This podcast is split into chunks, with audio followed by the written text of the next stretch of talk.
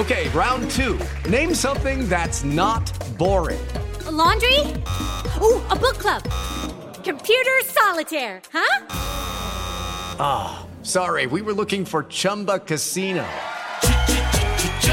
That's right. ChumbaCasino.com has over 100 casino style games. Join today and play for free for your chance to redeem some serious prizes. ChumbaCasino.com. No purchase necessary. Full prohibited by law. 18 plus terms and conditions apply. See website for details. Este es el podcast de Alfredo Romo. 889noticias.mx.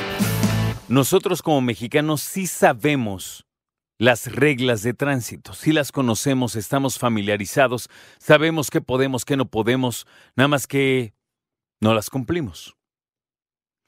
Me incluyo porque por más que le eches ganas, en algún momento pierdes, ¿no? En algún momento quedas mal.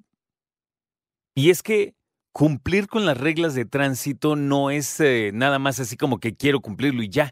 De hecho, tienes que prevenir muchas cosas a tu alrededor, medio prever la situación, leer cómo está la situación alrededor, como para que precisamente puedas reaccionar en ese sentido. Déjame explicarte. 96% de los ciudadanos dice que sí conoce las reglas de tránsito. La mitad admite que no las cumple adecuadamente. Una encuesta que hizo la Fundación Aleática por la Seguridad Vial el incumplimiento más frecuente es no usar el cinturón de seguridad. 60% de los encuestados lo acepta. A mí eso paso, ¿eh? ¿no? Yo siempre el cinturón antes que todo. Es que ahí te va la vida, ¿sabes? Ahí te va la vida, olvídate. Estos resultados son preocupantes especialmente considerando que cada media hora muere una persona Cerca de 32 mil resultan con discapacidad permanente después de un accidente de tránsito en México, según el Instituto Mexicano de Transporte. Los siniestros viales representan el 3% del Producto Interno Bruto del país. Y es bastante, porque estamos hablando de miles de millones de pesos.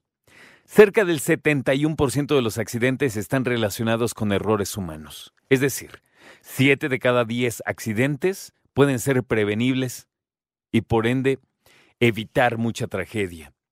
Estos datos subrayan la importancia de priorizar la seguridad y aceptarlo como un problema público y de promover entonces una cultura vial que obviamente apoye, contribuya a salvar vidas. Aquí importante, obviamente, concientizar de las gravísimas consecuencias de no seguir las reglas de tránsito, cambiar las conductas peligrosas que ponen en riesgo a todos los usuarios. Fíjate, cuando tú sientes o sientas que te está ganando el impulso por hacer una, una, algo atrevido en el auto, no quiero decir locura, pero algo muy atrevido, y cuando digas voy a revesar por acá a la derecha, ya me desesperó, me voy a ir por acá, me voy a ir por el acotamiento, me voy a ir, piensa, piensa en qué le puedes decir al seguro cuando lamentablemente, si es que algo pase, le tengas que explicar. Siempre piensa en eso. ¿Qué le vas a decir al seguro si algo pasa? ¿Cómo vas a poder justificar lo que hiciste si algo pasa? Porque que no se te olvide que hay cosas que puede facultar al seguro para no pagarte. La Fundación Aleática busca promover el derecho a la movilidad en condiciones seguras y contribuir al cambio cultural en la seguridad vial. Fíjate, eh, quieren estar en línea con lo que dice Naciones Unidas para el segundo decenio de acción para seguridad vial 2021-2030.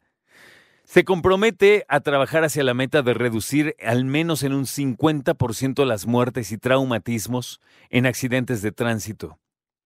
Fundamental, dicen, la cultura y la educación vial para mejorar hábitos en seguridad vial. Todos debemos ser conscientes de las graves consecuencias si es que no se cumplen las recomendaciones.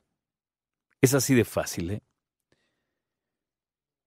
Cuando cualquiera de nosotros pensamos en que puede en que puede haber alguien que pierda la vida, no, no, no, obviamente puede ser la peor pesadilla de una persona. Entonces, lo que tenemos que hacer es eso. Tenemos que siempre tener presente la posibilidad de un eh, accidente si es que no actuamos de manera correcta y pensar no solo en eso, sino que podemos involucrar a otras personas en ese accidente y que también puede resultar heridas. También tenemos que pensar, como dicen los anuncios de Capufe, que hay alguien en casa que nos espera y que más vale ir despacito y con calma. Más vale llegar tarde que no llegar. Tenemos que tenerlo bien, bien presente. A mí me da la impresión, no sé a ti, me da la impresión que en la Ciudad de México, como siempre hay tráfico, cuando no hay las personas se, se vuelan y van muy, muy rápido. Yo creo que tanto peligro puede provocar una persona que va muy rápido como peligro que puede provocar una persona que va muy lento. Que no se les olvide, ¿eh?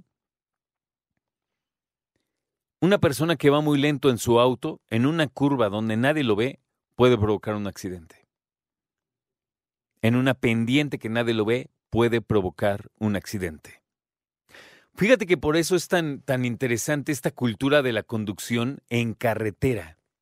Cuando yo estaba chavo, que mi papá me enseñó a manejar en carretera, era un evento enorme el que te dejaran, por lo menos a mí, manejar en carretera después de platicar, capacitarte, ¿no?